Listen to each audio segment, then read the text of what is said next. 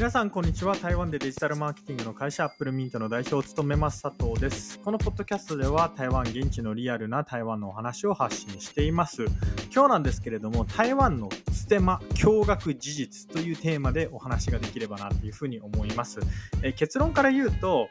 まあ、台湾ってやっぱり適当だよねみたいな、そんなお話ができればなっていうふうに思います。このお話をしようと思ったきっかけなんですけれども、あの台湾ではですね、まあ、いわゆるインフルエンサー、まあ、ワンホンとかっていうんですけれども、網に、えー、くれない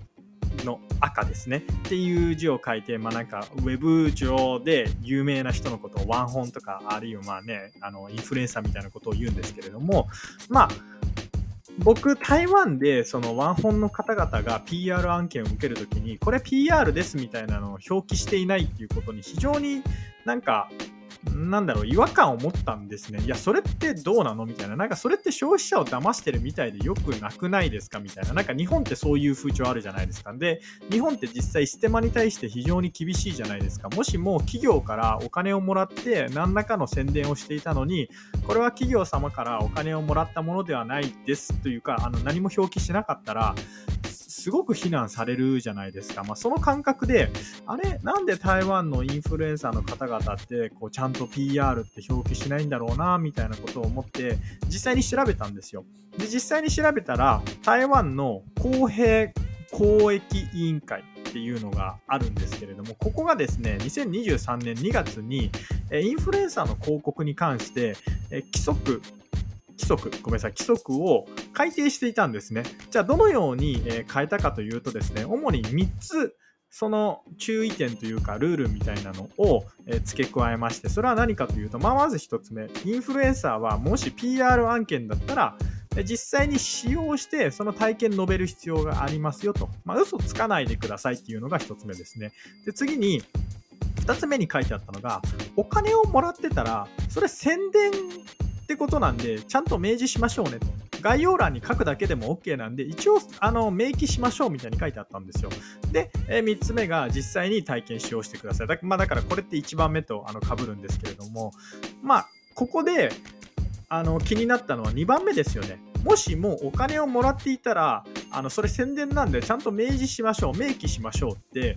そういうふうにルール書かれてあるんですよ。でそこで、あの僕、先日、まあ、あるすっごい台湾の有名 YouTuber、それこそ登録者がもう100万人とか200万人とかいるような、200万人いるのかな？わかんないですけど、100万人以上いるような YouTuber さんで、あれ、こいつ、あの、明らかに PR 案件なのに PR って書いてないぞと思ってですね、この公平、えー、公益委員会に対してですね、いや、この人のこの動画どうなってるんですかと。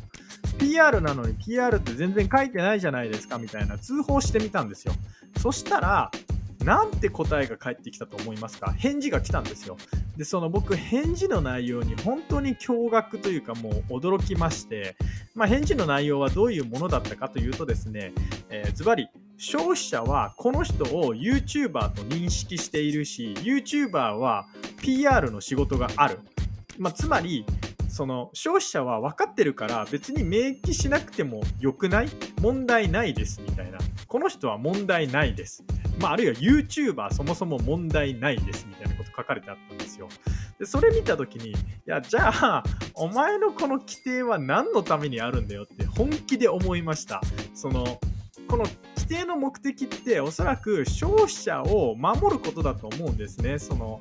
あのお金をもらっているけどいかにもお金をもらっていないように自分で体験してすごい良かったよみたいに、えー、宣伝してその結果まあ消費者が騙されるっていう言い方はおかしいですけど、まあ、買ってしまうようなそういうのを防ぐためにこの規定があるんだと思うんですよ。で、実際日本のステマってそういう目的だと思うんで、まあ、ステマの規則ですね。ステマの規則ってそういう目的だと思うんですよ。にもかかわらず、いや、この人は YouTuber で、YouTuber の仕事は PR だから問題ないってなんやねんって本当に思いました。皆さんどう思いますか、まあ、ということで、これ、えー、台湾でインフルエンサー活動をする方には非常に朗報でして、あの引き続きステマができますよっていう そういう、えー、ポッドキャストの内容になります。あということで、以上、アップルミート代表佐藤からですね、まあ、台湾のインフルエンサーの規則に関して、まあ、僕がびっくりしたことっていう、えー、テーマでお話をしました。いつもお聴きいただきありがとうございます。それではまた。